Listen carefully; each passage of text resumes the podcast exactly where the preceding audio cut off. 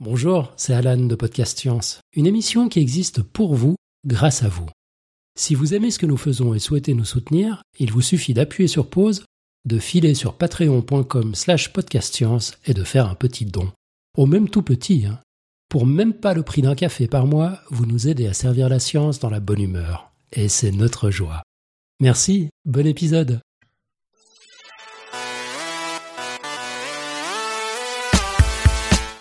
Tous. Ce dimanche, à l'occasion de la fête de la science, Podcast Science s'invite au planétarium du Palais de la Découverte pour trois sessions d'émissions radio dessinées.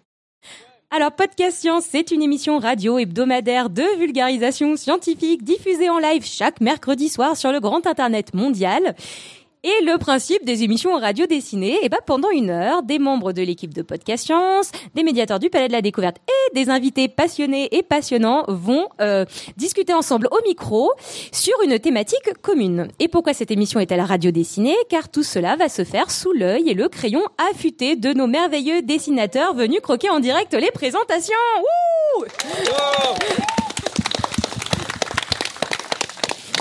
Vous êtes sur Podcast Science, nous sommes le dimanche 7 octobre, c'est l'épisode 349. Bienvenue dans cette première émission radio de dessinée de l'année, session 3.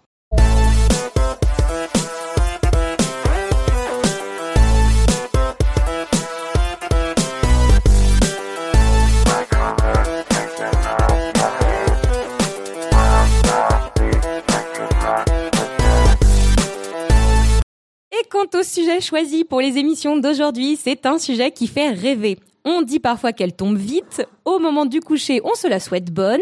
Angoissante pour les phobiques du noir, elle se fait blanche pour les insomniaques. Et aussi beau que soit le jour, irrévocablement, elle vient à son tour, la nuit.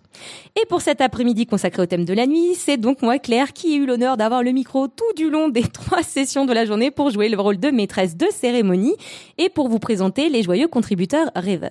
Donc avec nous cet après-midi, on a réuni du podcast science, du dessinateur, du palais de la découverte et des invités passionnés. Il y a donc pour cette troisième session, toujours avec moi côté podcast science, Tup, Robin, Topo, Pascal et Eléa. Nous avons avec nous comme invités pour cette session Sébastien Carassou, Jean-Philippe Usan, Jérôme Pérez et Roland Lehoucq.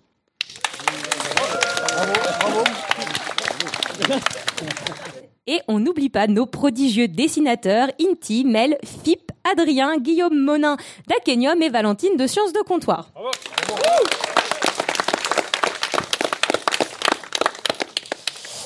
Et pour cette dernière session d'émission La nuit sur d'autres mondes, je cède, oui, si, si, je cède mon micro sans plus tarder à Sébastien Carassou, qui est astrophysicien et co-auteur de la chaîne YouTube Le Sense of Wonder, pour nous introduire les intervenants et la discussion qui va suivre. Merci Claire pour cette introduction. Alors je tiens à dire que je ne sais pas comment vous vous sentez vous quand vous regardez euh, quand vous regardez le ciel euh, la nuit et que vous vous confrontez à l'immensité du cosmos, mais moi quand je me confronte aux trois astrophysiciens qui me font face, eh ben je me sens tout petit. Donc euh, Jérôme Pérez, euh, Roland Lehoucq et euh, Jean-Philippe Usan. C'est juste parce que tu as une chaise plus petite que nous. Exactement. Exactement. Juste, voilà. un problème de chaise, on, On peut changer si tu veux. Ça aide pas mal, mais c'est gentil de m'aider. Alors, donc avant qu'on parte euh, sur d'autres mondes, j'aimerais vous poser une question qui, qui se veut volontairement naïve. Donc vous êtes tous les trois de brillants astrophysiciens avec une belle carrière dans la recherche sur des domaines aussi assez variés.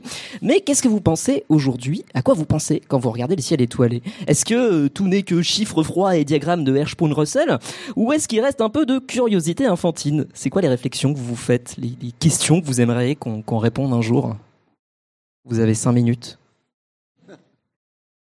Jean-Philippe Usan Non, la première chose quand tu regardes le ciel, c'est d'oublier ce que tu sais. C'est comme un géologue qui regarde une montagne, c'est vraiment l'émotion que tu as. Parce que je pense que derrière ce qu'on fait, il y a la, première émotion qu'on a eue en, en comprenant un petit peu que le ciel, c'était pas juste euh, tu vois, une toile peinte sur un plafond euh, lointain sur lequel il y avait des petits points, qu'il y avait quelque chose, qu'il y avait un questionnement, et que ce questionnement, on se l'est passé de génération en génération depuis euh, plus de 20 siècles, et qu'on on est un peu les héritiers de ça on a amené un, petit grain ou pas, et puis surtout on le repasse à des plus jeunes. Tu as fait ta thèse aussi, et que on est dans cette dynamique. Et finalement, ce ciel, c'est le ciel de l'humanité. On est là à le regarder, et que cette question, il n'y a pas une grande civilisation qui ne se la soit pas posée, et que quelque part, ça nous rend humains. Regarder le ciel, ça nous questionne sur notre humanité. Moi, je pense que c'est un peu, et donc on, peut avoir des frissons, on peut se rappeler plein de petites choses qui nous sont arrivées, mais il est toujours là.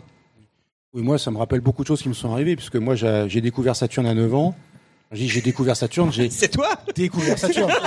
Ça veut dire, euh, je vous, je vous narre rapidement l'anecdote. C'est moi qui ai découvert Saturne. On pensait que c'était, je sais plus qui. Non, c'est pas. On va changer la page Wikipédia. Non, c'est-à-dire que euh, à cet âge-là, je demande à mes parents. D'abord, je tombe une fois sur un ciel magnifique dans l'Aveyron, donc ça, c'est une émotion qui est toujours restée. Maintenant, même si les ciels en France, bon, dans l'Aveyron, ça va encore, dans la Creuse, ça va encore, dans les sommets de la Corse, ça va encore, mais euh, il- le ciel en France est comme moins moins classe qu'il y a euh, quand j'étais jeune, c'est-à-dire il y a longtemps.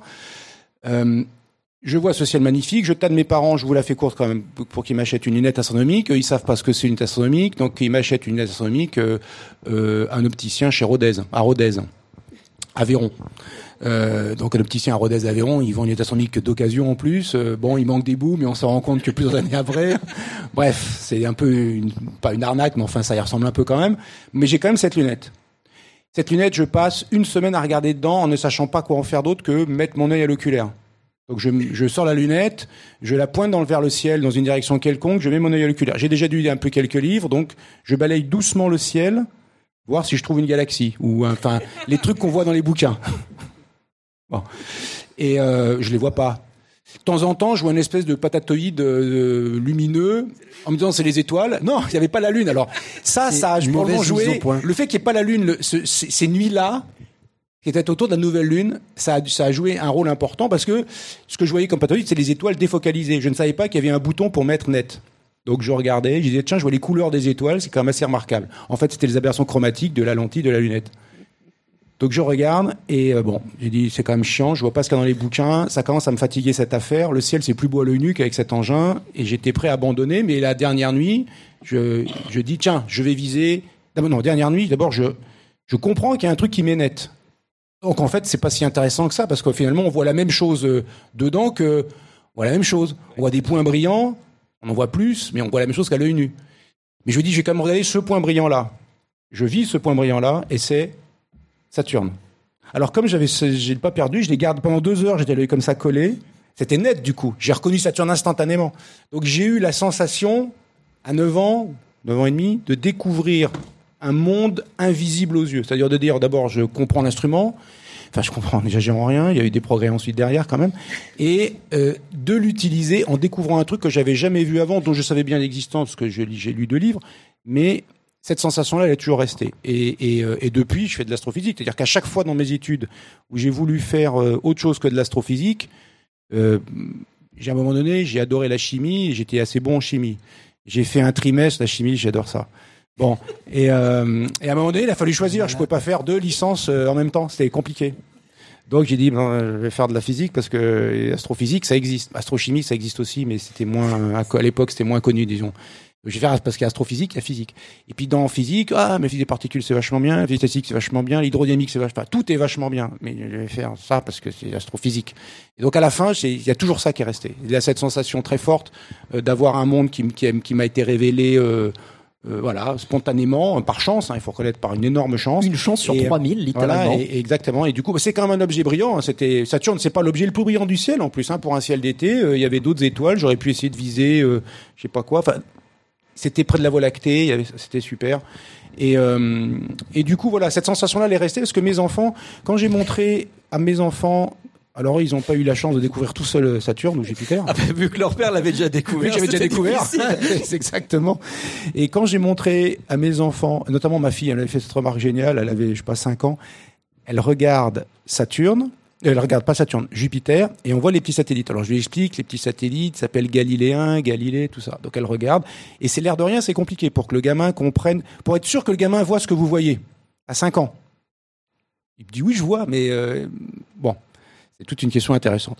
Et elle me dit ah, mais alors depuis Galilée, personne d'autre que nous alors vu les satellites de Jupiter. Ça, c'est une, une, une super. Il y a dans le ciel des mystères qu'on est les premiers à voir. On a toujours l'impression d'être les premiers à voir. Et ça, même si c'est pas vrai, évidemment, ce que disait Jean-Philippe, on se pose des questions depuis longtemps. Et ça, ça reste, ça compte, c'est très fort. Et vous, Jérôme Pérez Alors moi, c'est l'aspect euh, prédictif qui m'a toujours passionné. Moi, j'étais plutôt euh, penchant sur. euh, c'est pas la chimie. La chimie, j'ai jamais rien compris. C'est plutôt les maths qui me faisaient. euh, euh, Et surtout voilà. Lagrange. Lagrange, par tu exemple. vois, je te connais un peu. donc les maths. Et euh, donc j'ai fait des maths très petits. euh, Et j'ai entendu dire, je sais pas par qui, ni comment, ni pourquoi, qu'on pouvait faire des calculs sur ce qui se passait dans le ciel. Et donc là, j'ai entrepris la construction d'un télescope avec mon grand-père. J'habitais dans le Vaucluse, donc j'ai construit un télescope pour essayer de voir si c'était vrai ce qu'on disait dans les livres. C'est-à-dire qu'en faisant des calculs de maths sur un, sur un papier, on pouvait euh, prédire la position d'une étoile euh, à partir d'autres positions euh, dans un bouquin qui s'appelait Les éphémérides du Bureau des longitudes, initié par Lagrange. Euh, et donc, euh, j'ai fait ce télescope avec mon grand-père. J'ai fait ces calculs avec un truc qui s'appelait la calculette de l'astronome dans Science et Vie, un truc euh, que les moins de 50 ans peuvent pas connaître. Et euh, ça marchait, c'est-à-dire je, je pointais le télescope à l'endroit que j'avais calculé à 3 heures du matin euh, dans la direction indiquée par le résultat de mes calculs. Je me levais et exactement au milieu du, du, du machin, il y avait euh, Jupiter ou il y avait Saturne, etc. Et ça, je trouvais ça fantastique.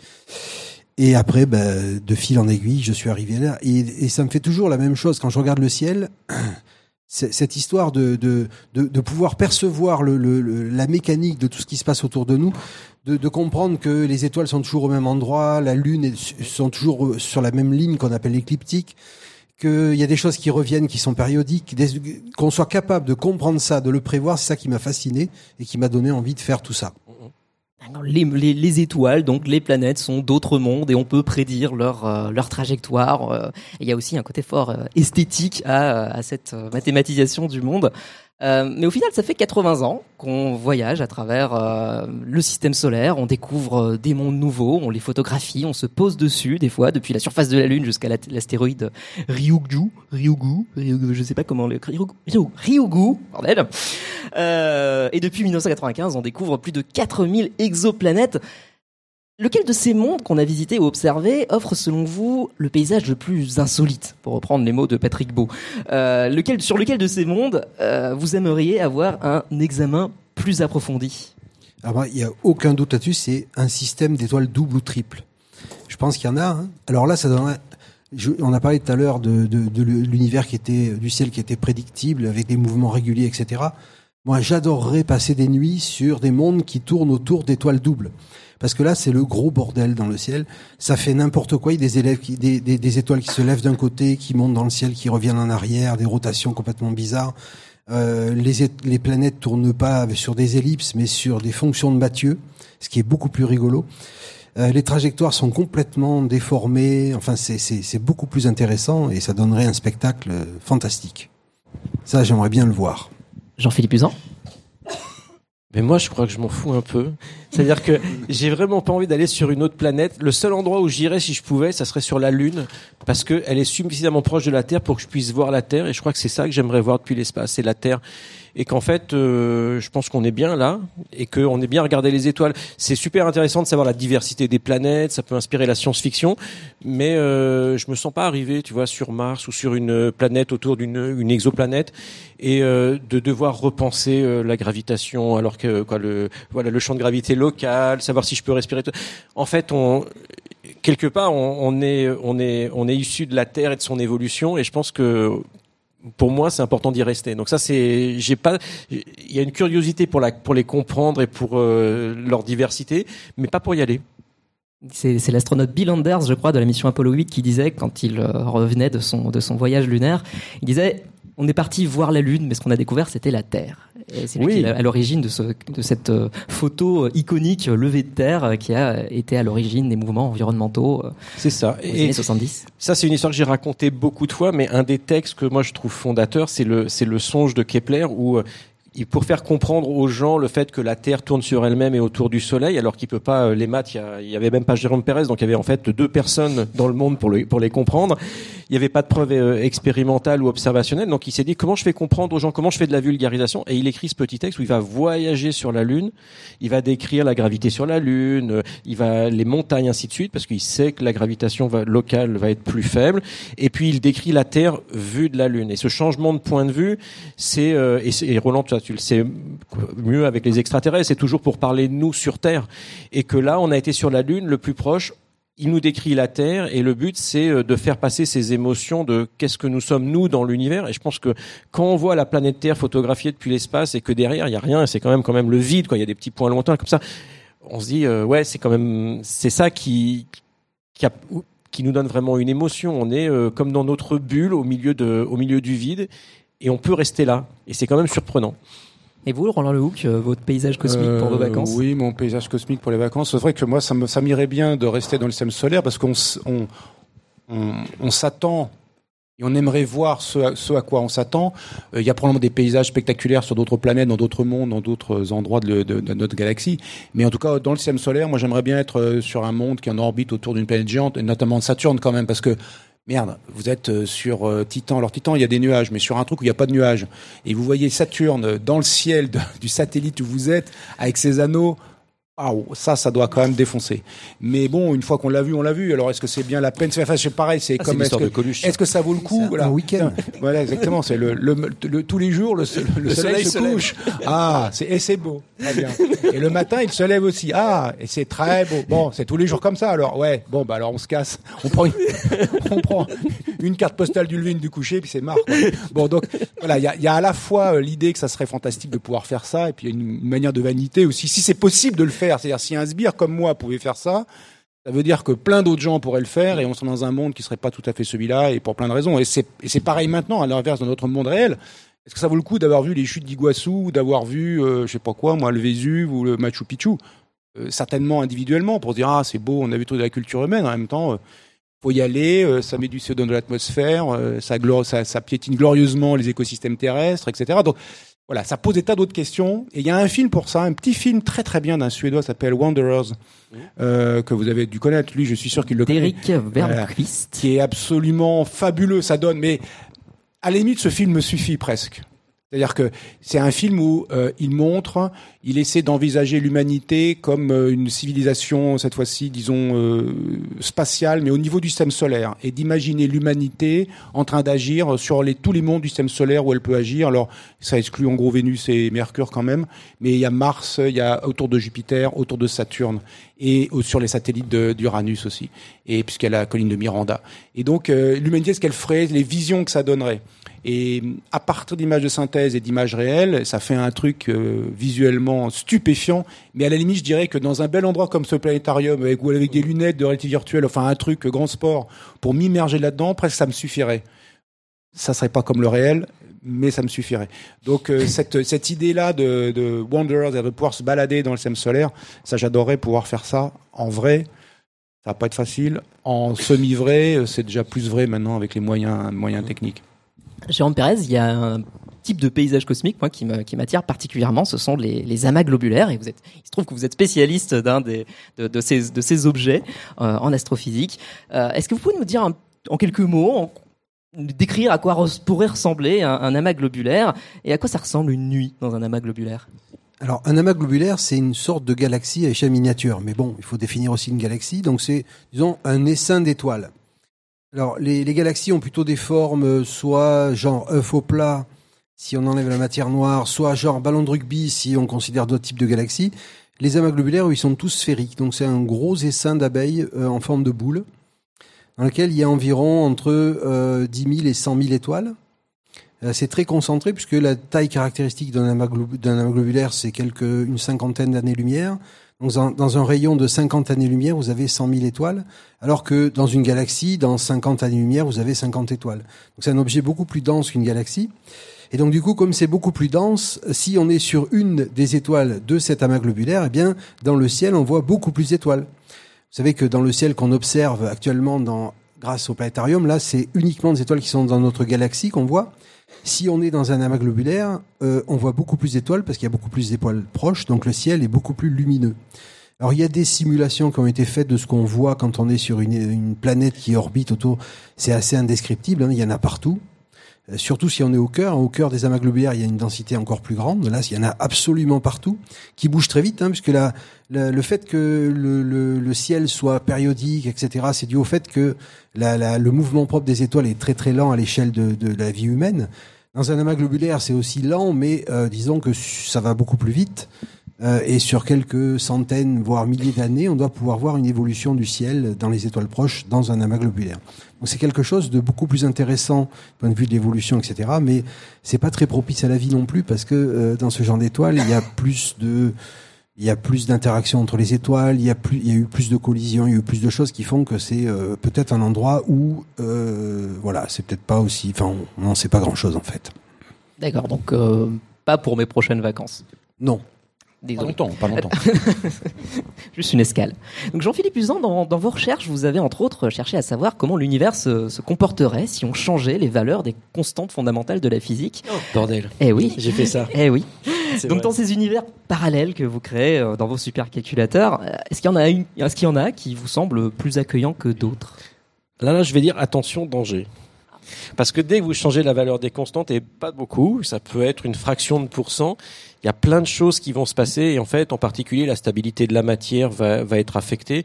Et euh, la plupart du temps, on a des univers qui sont très très inhospitaliers. C'est-à-dire que euh, les lois de la nature sont telles qu'il n'y a pas de matière stable. Donc on se retrouve avec des univers dans lesquels on ne peut pas avoir de physique complexe, de chimie, de biologie. Et, euh, et en fait, les gens les utilisent dans l'autre sens. C'est plutôt de se dire, bah, une fois qu'on a quantifié ce fait qu'on devait euh, ajuster ces constantes de façon fine, alors là, il y a tout un débat de savoir est-ce que ça veut dire quelque chose, puisque pour savoir si c'est ajusté finement, il faut savoir euh, comment ces choses-là pourraient être distribuées. Donc, euh, ça va avec des idées qui sont très très spéculatives sur la possibilité d'existence d'autres univers et ainsi de suite. Mais ceci étant, les gens se disent c'est pas normal, c'est-à-dire que nous sommes dans un univers qui semble avoir été ajusté pour que la vie apparaisse. Après, d'un autre côté, euh, si ça n'avait pas été le cas, on n'aurait pas été là pour le pour le voir hein, cet univers.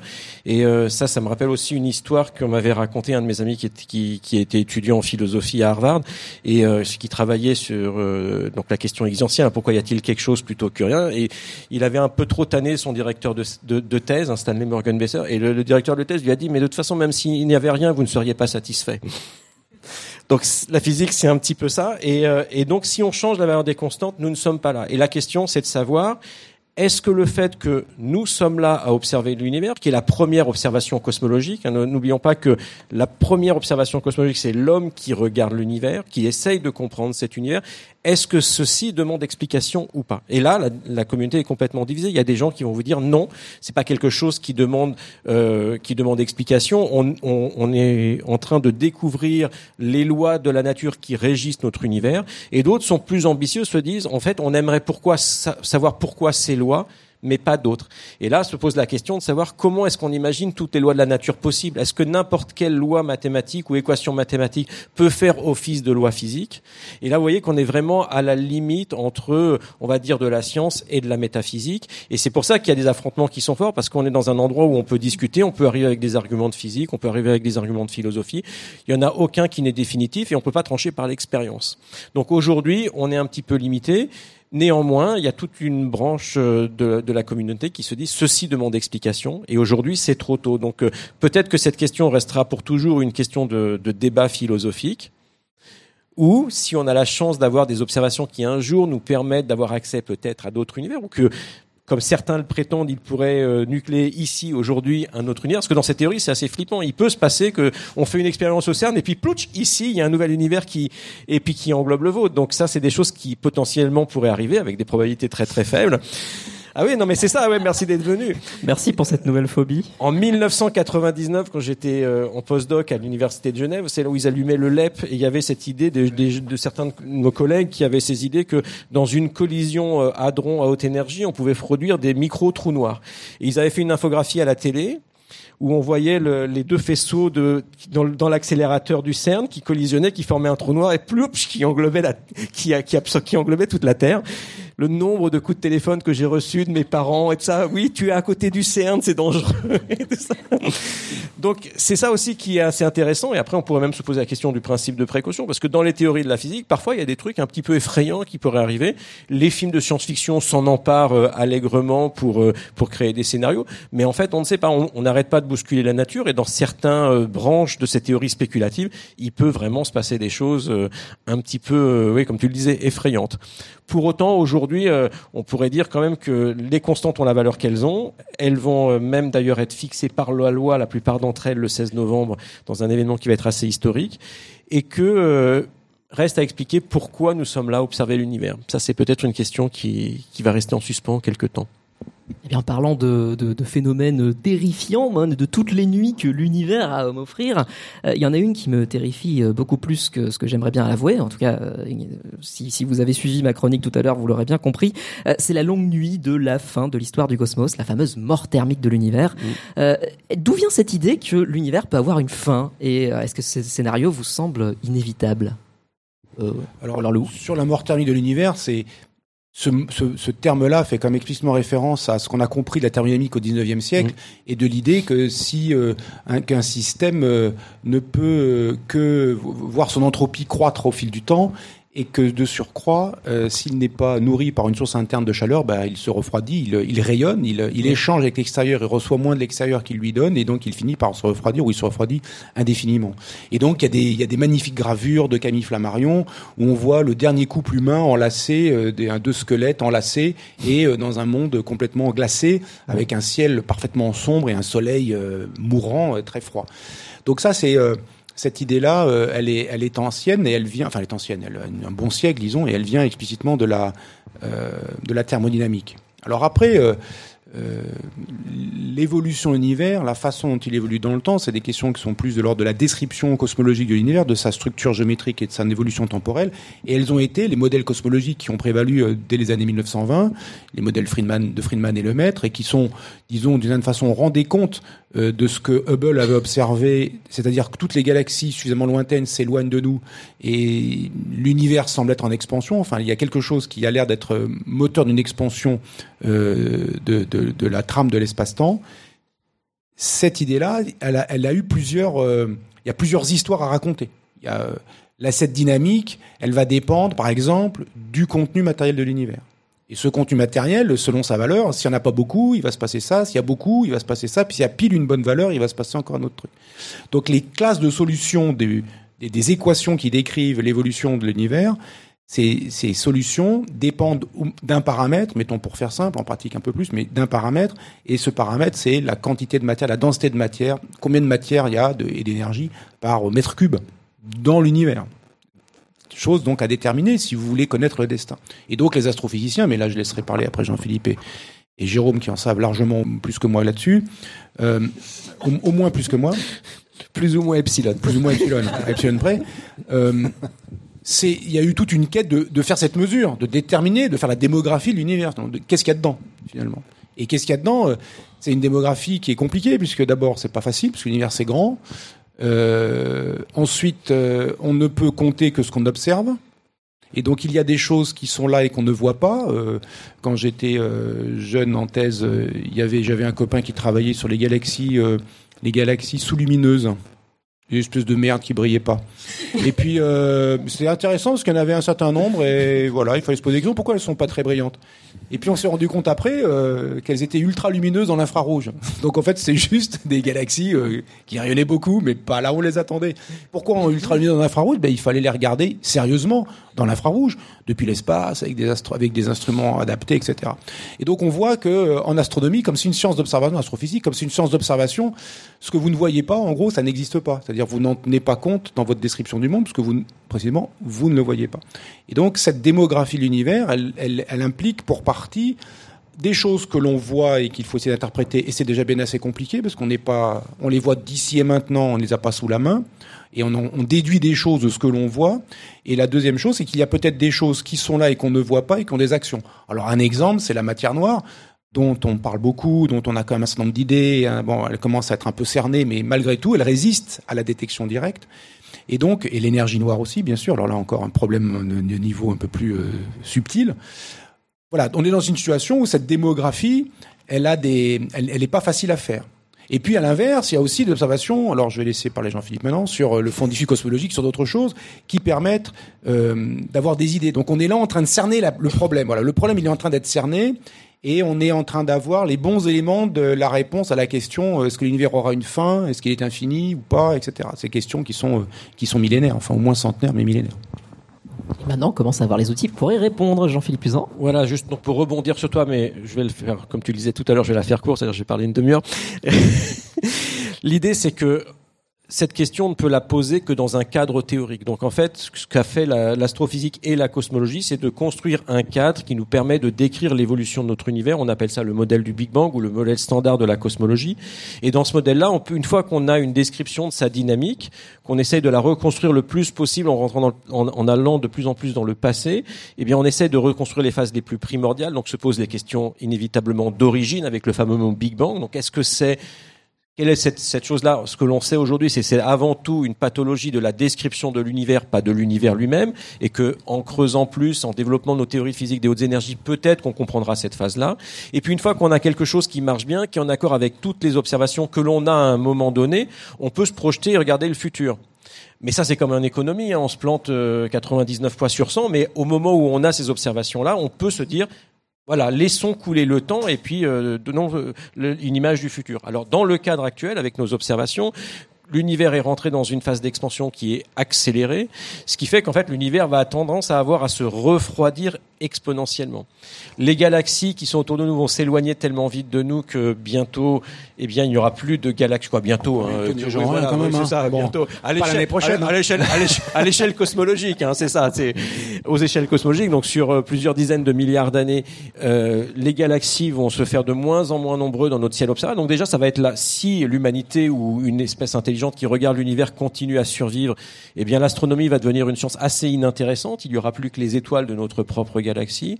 Une des choses qui a été comprise par l'astrophysique, c'est que les étoiles elles-mêmes ont une durée de vie qui dépend de leur masse, qu'il y a tout un cycle, mais il y a un moment où en fait une galaxie comme la nôtre, qui faisait 100 masses solaires euh, d'étoiles au début de quoi, il y a, il y a, il y a 5 milliards d'années à peu près, n'en fait à peu près qu'une masse solaire aujourd'hui. Donc on produit de moins en moins d'étoiles. Certaines étoiles meurent. Donc la galaxie aussi va s'éteindre lentement. Et donc se pose cette question. Mais comme tout est en expansion accélérée, la température finalement diminue et en fait c'est pas une forte thermique c'est plutôt un gel de l'univers d'une certaine façon et puis la matière qui va survivre, mais sous quelle forme? Est-ce qu'elle va se faire se transformer tout en fer parce que c'est l'état le plus stable de la matière? Est-ce qu'elle va se transformer en trou noir qui ensuite, comme le prétend Roger Penrose, vont tous s'évaporer pour ne laisser qu'un univers euh, complètement vide?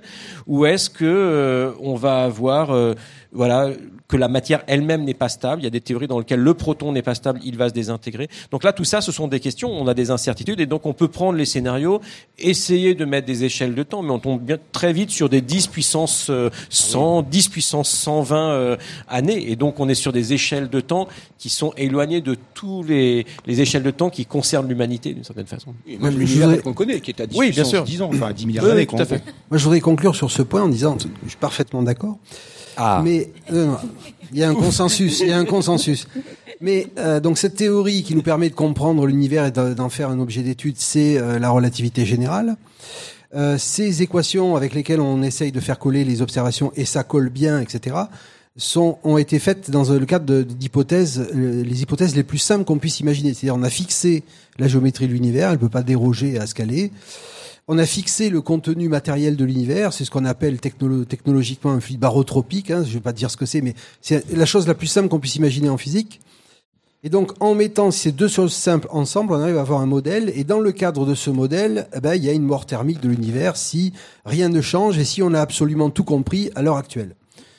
Il y a aussi plein d'autres possibilités que la théorie qui décrive tout ça soit complètement euh, euh, vue d'un autre côté. Enfin, on, l'a interprété d'une certaine manière, ça pourrait être autre chose. Euh, La, la géométrie dans laquelle on se place pourrait être, pourrait évoluer, différer, etc. Il pourrait y avoir des interactions. Enfin, il pourrait y avoir plein, plein, plein, plein d'autres choses qui feraient que bah, cette mort thermique qui est prévue actuellement avec ce qu'on a compris et dans le cadre très simple qu'on a imaginé, euh, ça pourrait, euh, ça pourrait changer plus tard. Il y a plein, plein, plein de modèles qui prévoient des non-morts thermiques de l'univers. hein.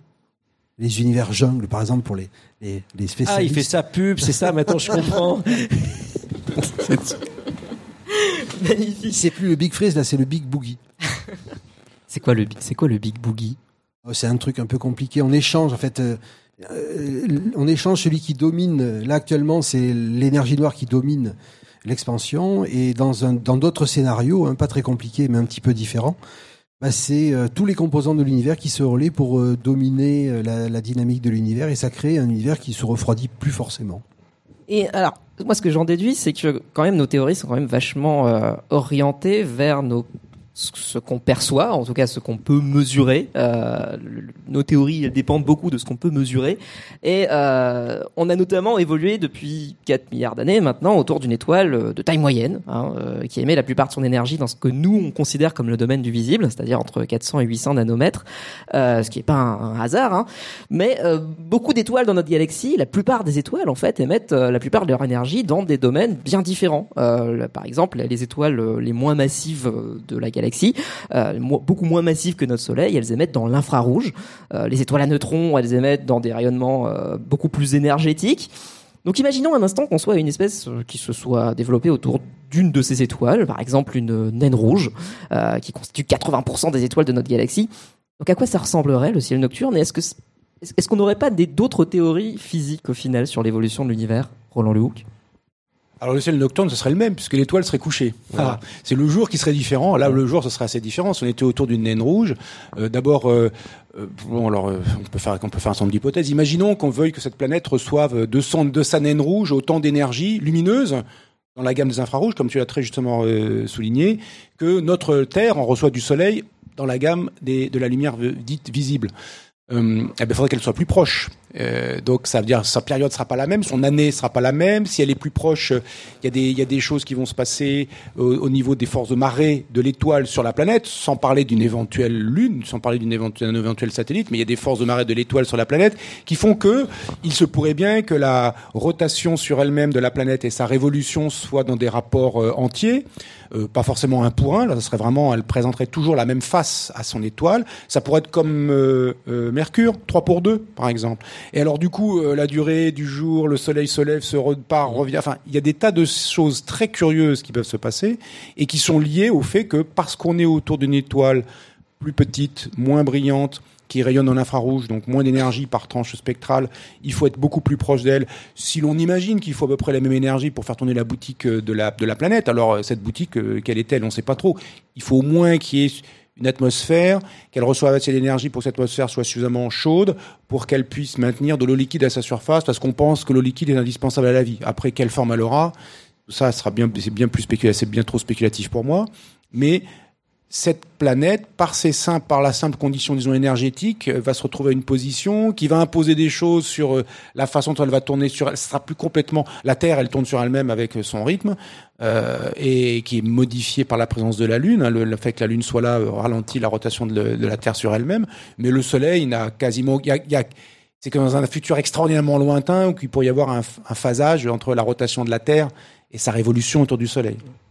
Donc du coup, il y a des conditions qui vont imposer ce qu'on voit dans le ciel, la façon dont ça se lève, la façon dont ça se couche, euh, la façon dont ça fait des allers-retours. Enfin, ça se lève et puis ça bouge et puis ça repart. Ça, ça peut être une conséquence très directe. Simplement, il y a de la vie. Et donc c'est là où on voit ce qui est marrant. Alors moi, je, je trouve ça marrant parce que ça reste de la spéculation. Mais en prenant un certain nombre d'hypothèses, euh, bon, plausible, disons, mais en l'instant une hypothèse, on peut tout de suite dire énormément de choses sur ce monde. Enfin, énormément. On peut se plaire à décrire des choses qui vont coller avec ces hypothèses. Et puis, il y a des choses qui colleront pas. Mais si euh, la, la, la, planète était très brillante, si la, la planète, l'étoile était très brillante, une géante bleue ou je ne sais quoi, Bon, alors là, on peut imaginer qu'il faut être beaucoup plus loin, mais à ce moment-là, l'étoile aussi, elle aura un diamètre apparent important, on sera moins sensible mmh. aux marées. Bon, bref. Et on peut commencer à débobiner des choses pour se faire plaisir. Pas tellement, enfin, ça peut essayer d'imaginer ces mondes, essayer d'en parler, mais on peut le voir aussi d'une autre façon, comme un jeu intellectuel euh, pertinent à la fois euh, pour des chercheurs parce que ça fait plaisir. Jean, Jean Jérôme me disait j'ai refait tous les calculs de la fusée relativiste, c'est génial. J'ai dit oui oui moi-même d'ailleurs, j'adore ça. Donc voilà c'est juste ça fait plaisir quoi. C'est à vous dire c'est le premier truc, on est content de jouer avec ça. Et puis la deuxième chose, c'est euh, ça peut être aussi à vertu euh, d'apprentissage pour des étudiants, pour des discussions, et puis aussi euh, d'exercer son imagination. Ça veut dire d'essayer de, se dire, de d'interroger les hypothèses qu'on a faites, de dire finalement lesquelles je peux vraiment laisser tomber, lesquelles. Donc ce jeu intellectuel qui est fait en physique spéculative, mais qui serait l'équivalent sur des planètes ou sur des mondes de ce que fait la physique théorique, c'est-à-dire de jouer avec des théories, de les pousser, de les pousser, de les pousser dans leur retranchement. Ce jeu-là, il est extrêmement intéressant pour la pratique finalement et pour la, la, le travail même des astrophysiciens et des astrophysiciennes et puis des étudiants, des futurs astrophysiciens. Et puis aussi, ça nous questionne sur nous parce que tu vois ce que tu disais, c'est vrai, la nuit, ça reste la nuit puisque c'est le jour où tu vois ton étoile. Néanmoins, une espèce qui évoluerait sur cette planète-là, peut-être que ses yeux ne seraient pas sensibles à la même bande Ils de fréquence. pareil, Donc sûr. imaginons que ces gens-là voient dans l'infrarouge, eh bien le ciel, qu'ils- même si c'est les mêmes étoiles, donc elles, ils vont les voir avec des luminosités différentes puisque ces étoiles ne brillent pas dans les de, la Ils même façon. dans peut-être chaque- même pas si leur atmosphère est opaque en rayon Voilà, infrarouge, ce qui est la source de l'effet de serre. Donc, on peut Et puis, si d'un coup, voilà, et, et là, et là, d'un coup, on se dit, ah putain, il y a plein de trucs dont il faut tenir Donc là, compte. on a un film de science-fiction. La réponse, elle est pas, la réponse, elle est pas, ah oui, évidemment. C'est non. La réponse, elle est, bah, et même ça. quand c'est un truc un peu simple où on n'a pas trop d'informations dessus. Par on jouer un peu. Mais même, même faire un aussi. télescope, par exemple, parce que un télescope dans l'infrarouge est technologiquement beaucoup plus difficile que, que dans le visible. Donc en fait, on peut imaginer que même l'accession à l'astronomie pour des, des civilisations qui se développeraient sur une telle planète serait technologiquement plus difficile Ben, que pour nous. Donc il y a un côté de je- chance. on va laisser Jérôme répondre. Allez, vas-y. Je C'est vais, ça. Jérôme, tu réponds pas ton truc, tu réponds sur tes trucs à, deux étoiles. Oui. Le Beletsky. C'est toi qui réponds. Non, non, mais d'abord, je voulais préciser un truc. Peut-être, on est parti dans des, dans des, euh, des, des étoiles infrarouges, etc. Mais peut-être qu'il faudrait préciser une chose que peut-être tout le monde a oublié là. C'est que sur Terre, on n'aurait pas la nuit s'il n'y avait pas d'atmosphère. Le fait qu'il y ait une- un cycle jour-nuit, c'est essentiellement dû à l'atmosphère. Le fait que le ciel soit bleu, c'est le fait de la diffusion de la lumière du soleil dans l'atmosphère. Sur la Lune, le ciel est toujours noir. Et donc, d'un- d'une certaine manière, pour la plupart des gens, il fait toujours nuit. D'accord? Il n'y a pas de. On voit bien sûr euh, une étoile qui se couche et qui se lève, mais euh, disons que l'impression qu'on a quand on est sur la Lune, c'est plutôt qu'il fait tout le temps nuit. Si on reste basique, d'accord? Donc la- l'atmosphère, c'est vraiment quelque chose de très très important pour avoir un cycle jour-nuit.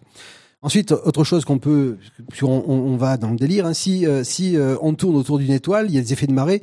Tu disais, tu disais que le cycle des jours sur Vénus, par exemple, le- les années sont très courtes par rapport deux jours pour un an. Il y a des effets de marée qui font, comme la Lune a été synchronisée sur l'orbite de la Terre, euh, si on est un peu trop proche de l'étoile, eh bien il y a une partie de l'étoile de, de la planète qui va tout le temps être au jou- côté jour et une partie de, de, de la planète qui va tout le temps être côté nuit. Donc les gens qui habitent du côté nuit, le concept de jour, s'ils se s'ils se promènent pas, ils ne connaissent pas. Il Euh, il faut une atmosphère, il faut a- pas qu'il y ait trop d'effets le- de marée. En science-fiction, Euh, il y a Roger Zelazny qui a écrit euh, Le Maître des Ombres, où la Terre, enfin c'est pas la Terre, mais ça y ressemble par, par partie, et les êtres sont sur un monde qui fait toujours face à son soleil d'un côté, toujours face au, au ciel noir de l'autre, ce qui est la règle. et du côté, ce qui est la règle, et il y a ceux qui sont toujours du côté jour, c'est là où il y a la technologie. Ceux qui sont du côté nuit, c'est là où il y a les pouvoirs, la magie. Et puis il y a l'intermédiaire, et c'est là où Jack Deson, enfin le personnage principal vient de la zone intermédiaire, et il ça. bricole un peu les deux. Alors tu voulais qu'on vivre à la Beletsky. Dans Beletsky, qui est un auteur extraordinaire, qui a écrit un livre qui s'appelle Essai sur le mouvement des corps cosmiques, que m'a offert Roland, je le remercie encore. euh, je, je- c'est pas de la Ah, science-fiction. c'est Non, non, non, pas de la science-fiction. Il résume. C'est un bouquin qui fait, euh, doit faire 200 pages. Euh, premier chapitre, résumons rapidement la physique keplérienne. Ouais. Ça prend 5 pages. Passons maintenant au problème Voilà. intéressant. Voilà. C'est les 200 suivants. Et alors, dans l'introduction, il y a un truc comme quoi on a de la chance. Et alors, elle explique que le fait qu'on soit sur Terre, en train d'orbiter autour d'une étoile simple, euh, qui correspond à peu près à 30% des cas, hein, puisqu'il y a plutôt, plutôt 70% des étoiles qui sont doubles, fait qu'on a de la chance parce que si on était sur une étoile multiple, comme je, autant en train d'orbiter autour d'une étoile multiple, comme je l'ai déjà dit, ce qu'on observerait serait beaucoup plus compliqué. Et comme le moteur de la connaissance et de la compréhension du monde et la compréhension du monde, c'est ce qui fait que développer la physique, les mathématiques, etc. Si on se pose pas de questions sur ce qui se passe dans le ciel d'abord, c'est le plus facile à observer. Eh ben, on progresse pas, on en reste à un état euh, de descriptif ou peu évolué. Donc le théorème qui est dans ce, qui est pas un vrai théorème, et qui dit euh, 70% des civilisations euh, qui, qui sont euh, présentes dans l'univers sont débiles, parce qu'en fait elles orbitent autour d'étoiles multiples et elles ne peuvent pas atteindre le développement parce que leur moteur qui est dans le ciel ne, leur permet pas de comprendre ce qui se passe parce que c'est beaucoup trop compliqué hein, les orbites dans ce cas-là. Et on n'a pas la régularité de l'orbite de la Lune. hein. La Lune a été un moteur dans le développement des sciences qui est phénoménal. Euh, les Grecs se sont intéressés à ça en six siècles, ils ont presque tout compris. Après, il y a eu un épisode religieux qui a fait que bon, on a un peu. Et quand on a recommencé à s'intéresser à ça, on est reparti, euh, disons, de Copernic et très très vite, hein, en s'intéressant à la Lune, en, en essayant de comprendre le mouvement de la Lune. Euh, on arrive très très vite à faire la mécanique. Quand on a la mécanique, on a la thermodynamique, puis l'optique, etc. Et on fabrique très très vite une civilisation avec ça, quoi. Donc c'est le moteur. S'il se passe rien, si tout va bien, euh, en 25 siècles, les gens euh, s'en sortent assez bien s'ils ont une lune euh, et qui cherchent à comprendre ce qui se passe. Moi, ça me rappelle une histoire de Douglas Adams dans le Guide du voyageur galactique, euh, qui une espèce de civilisation utopique qui a grandi à l'intérieur d'un nuage interstellaire, donc complètement coupé des, étoiles. C'est une civilisation qui a jamais vu d'étoiles à part à part son étoile, et, euh, et donc elle est parfaitement utopique. Ils ont trouvé la ils ont trouvé la manière de vivre en communauté, en s'acceptant partout. Ils passent leur journée à danser, à chanter. Et puis un petit peu par hasard, ils découvrent le voyage spatial. Euh, ils finissent par découvrir des fusées et ils commencent à, à décoller de leur de leur planète pour la première fois. Et puis là, ils sortent de leur nuage interstellaire et ils découvrent l'univers. Et ils découvrent euh, l'espace immense autour d'eux. Et là, ils décident de génocider tout le monde parce, qu'ils ne peuvent pas euh, juste euh, concevoir que euh, quelque chose soit aussi aussi vaste et aussi désordonné que que l'univers. C'est ça, on, fait des, on fait de la physique, on fait pas des maths. C'est-à-dire que on, on observe des choses, et on essaie de les comprendre. Si ces choses sont trop compliquées, ben on va rien comprendre. Si euh, c'est pas trop compliqué, ben à force de temps de travail, on va arriver à comprendre. Sinon, ben on se fait que se poser des questions euh, à partir de simplement de la logique pure. Et là, on va pas très loin. hein. Euh, quand on a commencé à essayer de comprendre les mathématiques uniquement en faisant de la logique, on a compris qu'on n'irait pas très loin. hein. La logique d'ordre zéro, euh, les axiomes de Peano pour comprendre l'arithmétique, et c'est même euh, c'est perturbé en son sein. Quoi, ça, on va pas très loin avec ça. Par contre, quand on veut aller plus loin, quand on essaie de comprendre le réel et que ce réel est compréhensible, pas trop compliqué, disons, là, on peut y arriver. C'est la différence avec les mathématiques. On est bien content de vivre autour d'une étoile simple, euh, Exactement. avec une on a de la lune, euh, chance. avec une certaine régularité. Oui. Voilà. Bon, alors moi j'ai une euh, j'ai une dernière question à vous poser euh, avant qu'on avant qu'on termine ce, ce voyage. Euh, si si on a- si vous deviez répondre à une seule question dans votre vie, euh, ce serait quoi cette question? Qu'est- qu'est- Qu'est-ce qui qu'est-ce qui vous motiverait? Enfin, si si on vous donnait la réponse à une question, ce serait laquelle On mange quoi ce soir? Moi, j'ai plus faim, moi. Désolé, elle est un peu dure celle-là. Vous pouvez reposer la question? C'est une question qui a été posée par David Hilbert en 1902, je crois. Je m'en vois Est-ce que- flatté. Est-ce que euh, euh, la question c'est euh, il, il supposait qu'il s'était endormi pendant 2000 ans et il disait la, la première question que je demanderais c'est est-ce qu'on a résolu l'hypothèse du continu de Riemann? Donc voilà, c'est ça la question que je poserai. On, on sent, on sent la légère obsession quand même.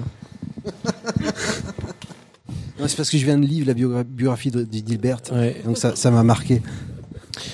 Moi, je crois que ça serait pas une question de science, mais ça serait une question sur nous. Est-ce que éventuellement, on va arriver à se comporter de façon rationnelle? Parce qu'on n'arrête pas de pousser la science. Nous, même, on est des scientifiques, la pensée rationnelle, et on dit que nos sociétés, mais collectivement, souvent, on ne se comporte pas de, façon rationnelle. Et je pense, j'ai vraiment en tête euh, bah, les écrits de Spinoza, les écrits euh, thé- théologico-politiques de Spinoza. Où il dit c'est ça le grand problème de l'humanité. On a tous les éléments pour comprendre la nature on a tous les éléments pour nous guider dans nos comportements, mais à la fin, on est complètement irrationnel. Alors lui, il a en tête euh, la formation des systèmes politiques, le fait que on appelle démocratie des choses où finalement, on soi-même, on devient esclave du système et ainsi de suite. hein. C'est, des choses qu'on peut observer autour de nous. Mais euh, dans les débats actuels de société où on s'alarme de plein de choses, est-ce qu'on va être rationnel dans nos comportements et est-ce qu'on va être arrivé collectivement à être rationnel? Parce que euh, c'est ça qui nous a fait avancer, c'est ça qui nous a fait découvrir le monde, et on a l'impression en fait que on on- on n'est pas assez courageux pour vivre avec ce que le- ce qu'on est capable d'apprendre sur notre monde. Voilà, j'aurais dit un peu la même chose mais différemment. Est-ce qu'on est capable de se comporter intelligemment avec les systèmes qu'on produit? C'est sûr que non. Voilà. Ben, pour C'est l'instant, que non. Euh, et, et on a, Merci, Jérôme. non mais, non, mais on, on est, on est complètement irrationnel et euh, on a fait preuve d'irrationalité depuis qu'on existe. C'est, ça a été notre moteur. Hein. euh, Oui, mais ça c'est parce qu'on est complexe. Ah, bah oui. Et dans complexe, il y a plex. oui, mais c'est irrationnel. Oui, on est irrationnel et on est, on est comme ça. Si, si on était complètement rationnel, etc., euh, à la limite, ça serait chiant, quoi. Ça, ça serait complètement. Enfin, on, ça serait complètement aseptisé. euh. Alors c'est sûr qu'il faut pas faire strictement n'importe quoi, mais euh, Ah, Voilà, tout est dans l'important. Voilà, tout- tout on s'arrête, tout est dans où le- on s'arrête. Ouais. Et, voilà. et puis là, on, on dépasse un peu du cadre de nos compétences aussi. euh. Mais on nous, on nous pose la question. Non, mais on peut se poser la question. C'est la question du rôle de la science dans, dans l'évolution des sociétés. C'est-à-dire, Oui. c'est bien beau de connaître le monde, mais en fait, ces connaissances qui nous permettent bah, de maîtriser l'énergie, de voyager, de faire plein de choses.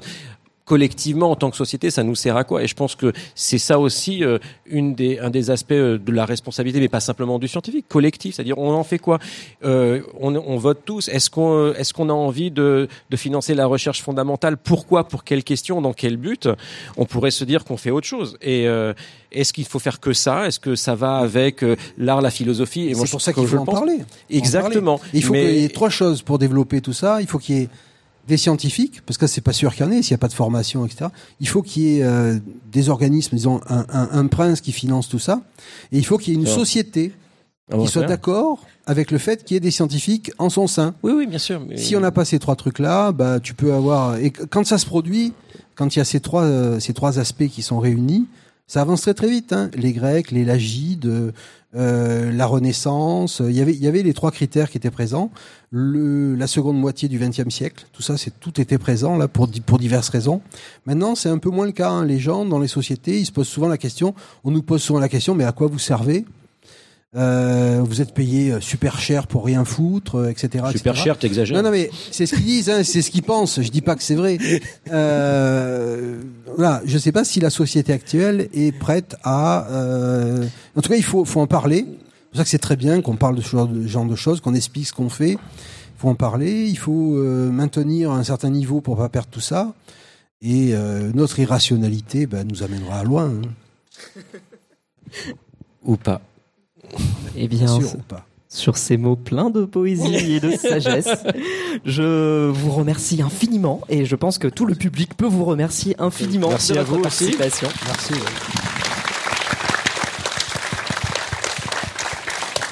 Claire, tu veux reprendre le micro?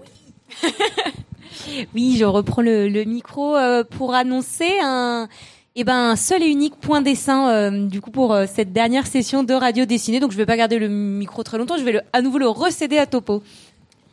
Merci Claire. Attention. Hop. Mal ton pied. Alors, donc nous avons euh, plusieurs dessins qui ont été fournis pendant cette magnifique table ronde. Un dessin de euh, quand je me confronte à ces trois astrophysiciens, je me sens tout petit, dit Sébastien Carasso. Mais non, t'inquiète. lol. Et Philippe qui dit euh, Ouais, ça m'a fait pareil le jour où j'ai rencontré Rocco Siffredi. Un dessin de Mel qui représente Fip Lapin et qui regarde le ciel. Et quand Fip regarde le ciel, bien entendu, une constellation représente une bite. Fip qui prend la charge à nouveau, donc euh, à l'œil nu, porno-opticien, moins 15% sur les montures. Un dessin de Guillaume Monin qui représente une personne qui regarde une étoile. Regardez le ciel, c'est le propre de l'humanité. Ah, c'est beau ça. C'est beau, en effet. Eh, re- Faites pas des hauts, il y a tout de suite Fip qui est derrière et qui nous représente euh, un lapin qui regarde, euh, qui utilise un télescope non pas pour regarder le ciel mais regarder sa voisine. Alors, euh, tu as vu quoi aujourd'hui euh, Uranus? Un dessin donc de Mel qui fait, euh, qui représente à nouveau euh, Philippe Lapin qui regarde le ciel. Oh, la constellation du cochon. C'est bien approprié, bien entendu. Euh, Philippe, comment on peut faire de la vulgarisation? Lisa, dit un autre lapin qui tient du coup un almanach Velmo, Vermo ou un truc comme ça, donc un truc très très vulgaire. Je crois qu'il y a méprise, Pff, espèce de snob. Il y si tu préfères. Un dessin de Mel qui représente un, astronaute qui se, qui se barre dans l'espace. Salut les cassos Moi je vous laisse avec votre bêtise. Par loin de la Terre. Un dessin d'Adrien qui représente donc euh, en, en romantique deux euh, humains qui regardent le ciel. Tu vois Caius, ce ciel c'est celui de l'humanité. Un monde nouveau qui nous est révélé, plein de questionnements. Bah, donc il y a une constellation en haut. Bah, moi je dirais qu'on dirait un ours. hein. Un magnifique dessin donc euh, que je vais devoir décrire mais qui ne rendra certainement pas justice donc de Lucie dans lequel on voit une personne qui regarde avec euh, le télescope euh, le, le ciel mais le cœur fait jaillir dans le ciel Saturne euh, à travers des volutes euh, qui partent directement du cœur. Ouais, je sais pas si c'est très très très clair mais en tout cas c'est très très beau. C'est un peu. Un dessin de Guillaume Monin qui regarde donc depuis la Lune la Terre. Nous sommes allés sur la Lune, nous avons rencontré la Terre.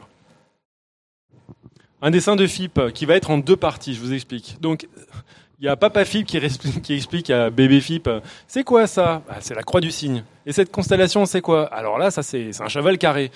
Et là, c'est la grande ours qui fait ses courses avec son chariot. Euh, là, c'est l'œuf au plat. Euh, là, le machin blanc qui brille un peu. Bah, je- Bon, et ça, c'est les étoiles qui forment un gros sexe masculin. On l'appelle les Capricornes parce qu'il y a des enfants dans la salle. Ah, t'es trop fort, papa. J'ai tout appris à Podcast Science. Encore Philippe. Oui, l'univers mourra un jour. Bah, comptez pas sur moi pour l'enterrer, hein. Mais. Euh, Adrien, qui donc est un personnage normal qui parle avec un personnage dans les 18 dimensions. JP, c'est toi? Ah, t'es encore allé trifouiller les constantes.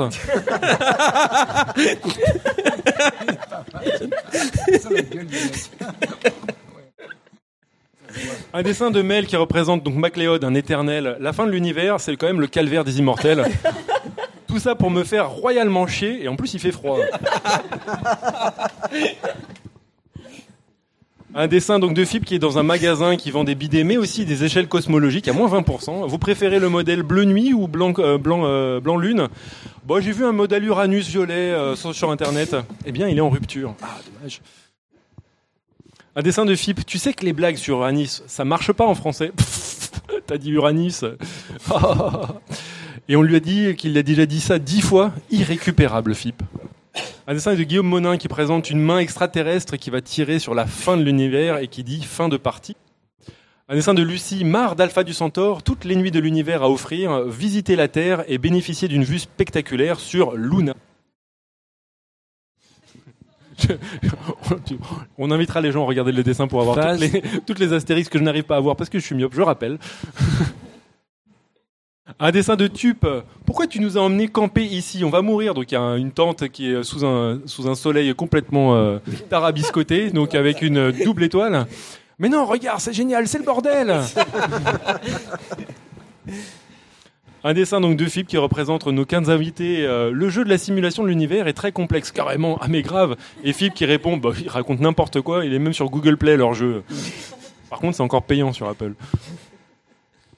Et un dessin d'Adrien pour euh, presque finir, dans lequel on voit deux, euh, bah, donc, euh, je pense, physiciens du CERN qui dit Alors, je suis pas sûr d'avoir très très bien compris ce que vous voulez faire. Bah, on va faire un trou noir.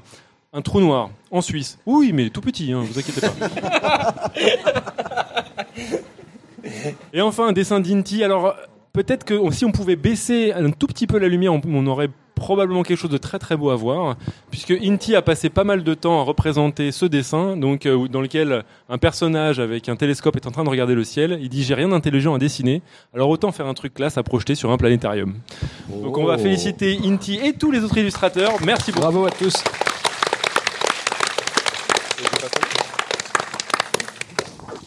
Euh, oui, je reprends à nouveau une dernière fois, promis. Pardon, je me lève en même temps, c'était pas particulièrement élégant. Euh, je, les sièges sont inclinés au planétarium.